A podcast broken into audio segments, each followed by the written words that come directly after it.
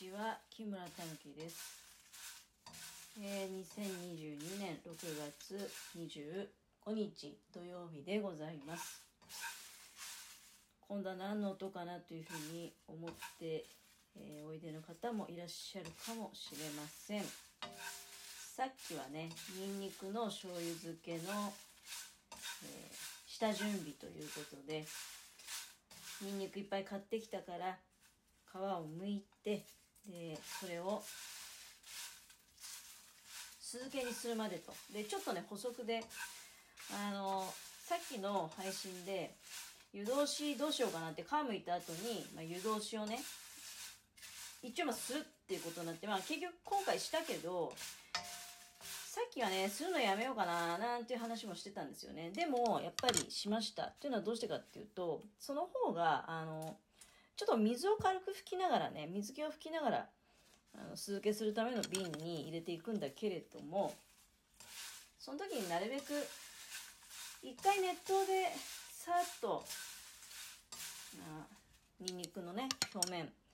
本当にひにんにくの表面をそのお湯に触れさせるみたいなイメージなんですがそれやっておけば水切ればいいですよね。だからあそんな風にいたしました。もうねあの酢につけた状態で、まあ、まだ冷蔵庫には入れなくてそのままテーブルの上に置いてあります。で今はねドクダミ茶をあのこの間ドクダミ摘んで干してるなんていう話してたじゃないですか。でドクダミ茶を作るっていうことはもうあの去年からあ行っているんですけれども去年はただ干してでもう8月からスタートしたからちょっとそのスタートが遅かったっていうのもあるんだけれどももうあの干しただけでねで8月の日差しなんかはすぐもうカリカリに乾いたもんだから干したものをそのままあのお湯で沸かしてまあ煎じてねちょっと軽く煮出して麦茶とかと一緒に。で飲んでたと。でねまあ非常に美味しいのであの今回はちょっとその作り方を若干進化させましてでまずまあ摘む時期は早めたよね。まあ6月ぐらいから前回も言いましたけど前回っていうかこの前のね毒ダミ茶作るよっていうおしゃべりした時にえー白い花がついてるものを摘んだ方があの栄養価が一番高まってる状態であると。栄養価っていうか、まあ、薬効ってことかな。一応毒ダミって薬草の一種。で毎回言ってるけどね日本三大薬草の一つというふうに言われており全然その蚊に刺されて生の葉っぱをね揉んで貼ったりとか子供の頃よくそれ教わってねあのやってましたよ。でまあなんかお茶にして飲もうということで,、うん、で今回はそのお茶の作り方をどう進化させたかっていうとまあだから 話がちょっとぐるぐるになっちゃうけどまず摘む時期を早めてでこの間ねこれ1週間ぐらい前かな、あ摘んだと。でちょっとやっぱり今まだね8月と違って日差しが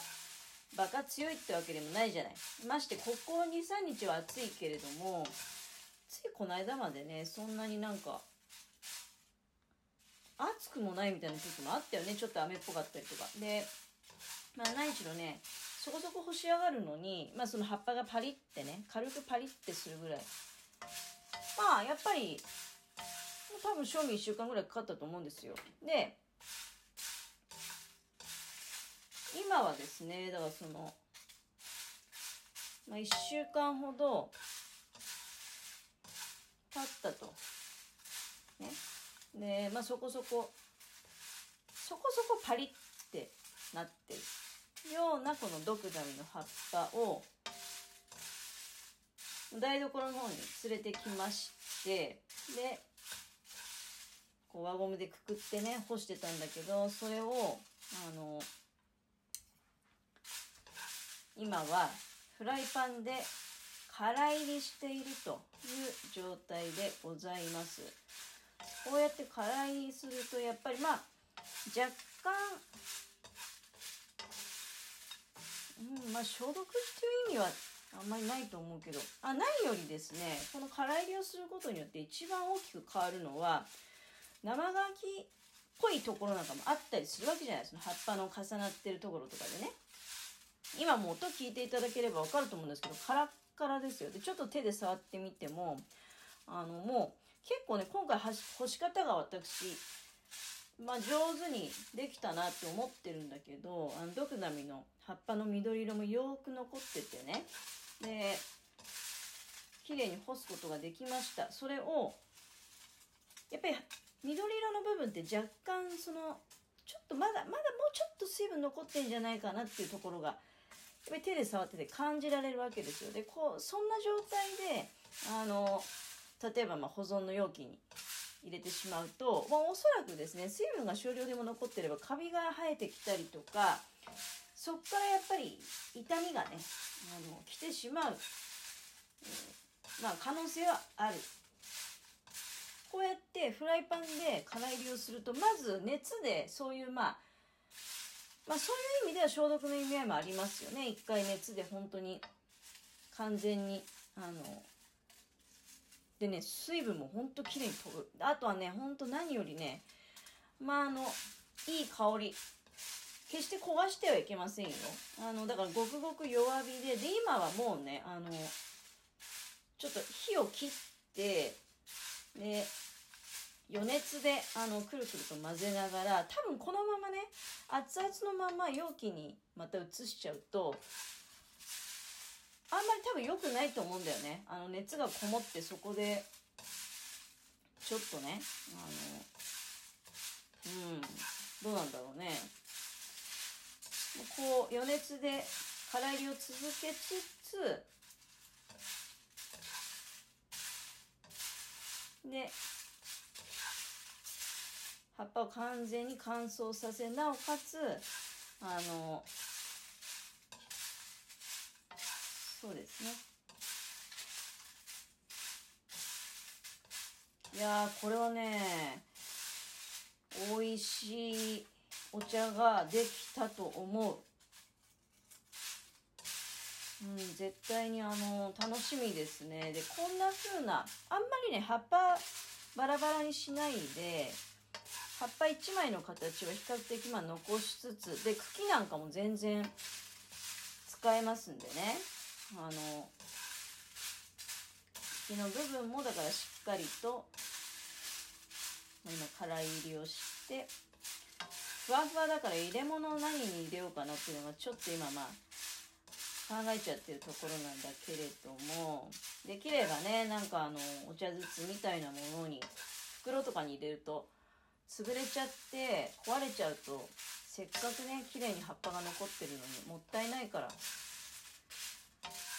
まあ、ちょっと和風の味わいになってはしまうけれどもあのハーブティーみたいにね、うん、透明な急須っていうかあるじゃないですか。ああいうお茶を出すためのポット。ガラスでできたね耐熱ガラスの。そういうところにこれをこうパラパラっと入れてねあの葉っぱがこう水を含んで戻っていくのを見ながらねお茶をいただいてもいいのかもしれないしこうやってあの空入りしてしっかりとねあのなていうの生臭さが抜けてる綺麗に抜けたと思うので私思いますけどねあの多分いろんなそうだねドクダミ。まあでも一番やっぱり麦茶とかがいいのかなっていう気はしないでもないんだけどあるいはほうじ茶とかと一緒に、うん、入れてみてもいいのかなとかね。すごくいい音だと思いません？この葉っぱをカラカラカラってするね音。今回何グラムぐらいできるのかな？後で測ってみてもいいけどね。でもその前に入れ物をどうしようかなっていうのはちょっとねなんか。うん。入れ物はねもう腐るほどいっぱい持っちゃいるんだけどだそのお茶の葉っぱを入れるための入れ物ですか？それはっていうふうに言われるとちょっとね、うん、それはまあどうなのかなっていう気もしないでもないんだけどでもまあ今ちょうど程よい入れ物あったんでで粗熱もそこそこ取れてるんで火を止めてからまあ56分はねあのカラカラやってたと思うんです。だからこれ葉っぱを茶っ葉をまあもうね手で触ってみても全然本当にカリカリに水分が抜けてるからちょっとまあ保存容器の中に入れていきましょう。いや本当に今年のドクナミ茶はねあのいい出来ですね。これはこの夏楽しみだな。あのこういう薬草茶をねあの自分で手作りして飲むと本当にねなんかあのお茶お茶を飲むっていう行為自体がすごくなんか自分のこと大事にしてるなって私はそういうイメージがあるのね。ですごくだからお茶飲むの好きなんだけどやっぱりあのだからいろんな種類のお茶を用意してみたりとかであとたまにはこういうねだから手作りのお茶。なんかね毎回貧乏くせことやってんなと思う人もいるかもしれないって思いつつでもねあのもうこの過程が好きなんだよ。このドクダミをこう今回フライパンで空入りしてすごくドクダミの香りが立ってめちゃめちゃ美味しそうだなっていう感じするからねこれお茶にして飲んだらもう間違いなく美味しいでしょうと。そんな予感しかいたしません。うん、そうするともう、なんかドクダミって雑草って言われてるけど、実は宝物